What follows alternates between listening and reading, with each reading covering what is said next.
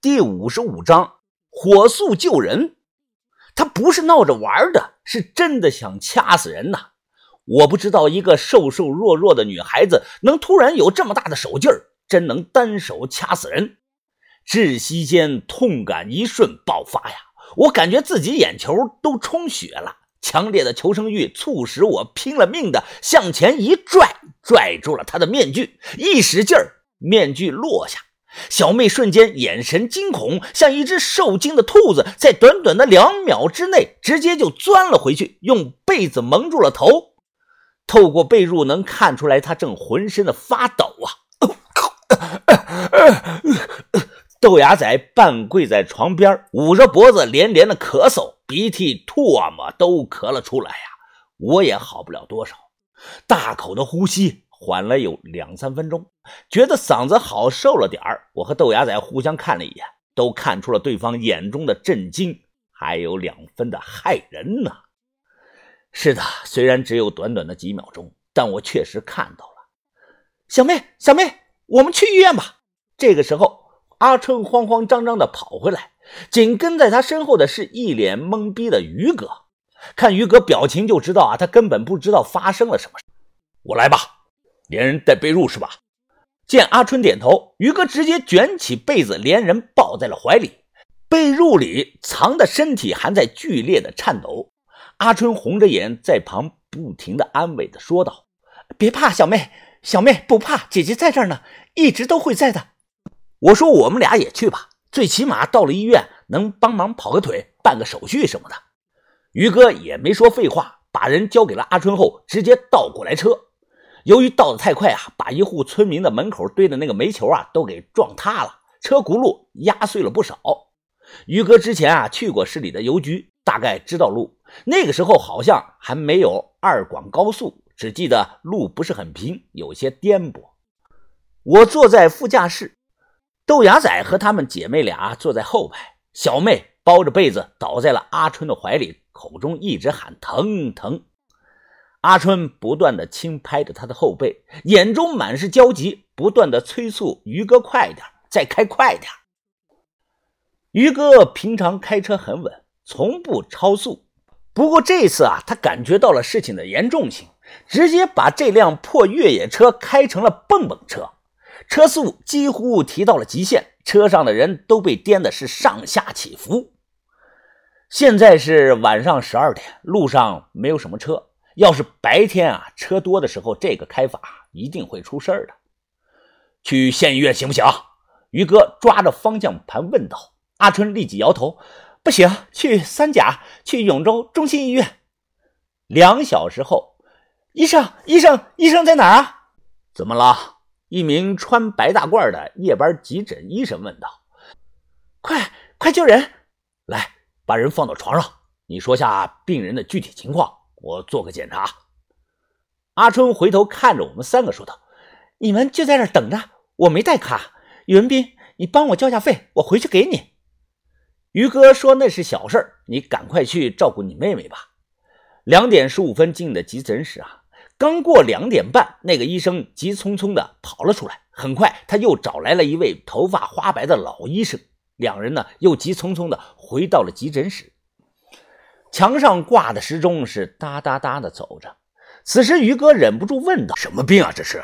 看样子情况不太好啊。”小妹的那张脸，刚才我看见了，豆芽仔也看见了。哎，我我都不知道该怎么去说。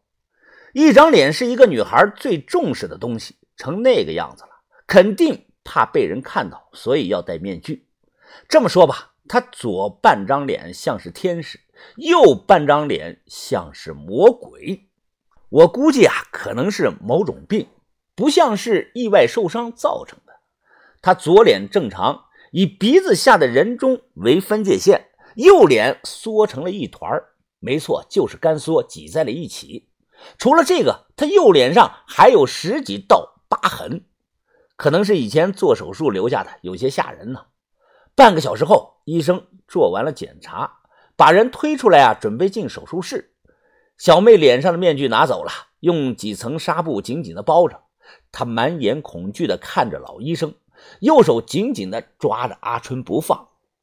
而阿春也不断的安慰他：“没事啊，妹妹，姐姐就在这里，姐不会丢下你的，姐哪儿也不去。”安慰完，阿春让我们帮忙去拿检查单去交费。我看了病历，病历上写的是半面萎缩症，罕见性的 FH 病。不知道这是啥病啊？但检查单上写的很是复杂。小妹是在八岁的时候得的病，通俗点说啊，就是她左半张脸正常长大，而右半张脸从八岁的时候就不再生长发育了。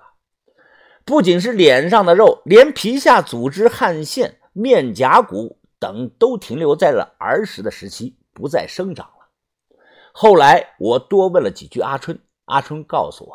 小妹从八岁到现在已经做过九十多次手术，有大手术、小手术，每年到时间了都要做手术。正因为发现的早，而且一直坚持治疗，小妹才能正常的说话、吃饭。她用假音说话也有这方面的原因，是经过了大量的训练，因为她正常的音受到了影响。而且阿春还说呀。如果一旦手术停下来，小妹的病有可能从单侧脸发展到半边身子。我也明白了一些事的前因后果。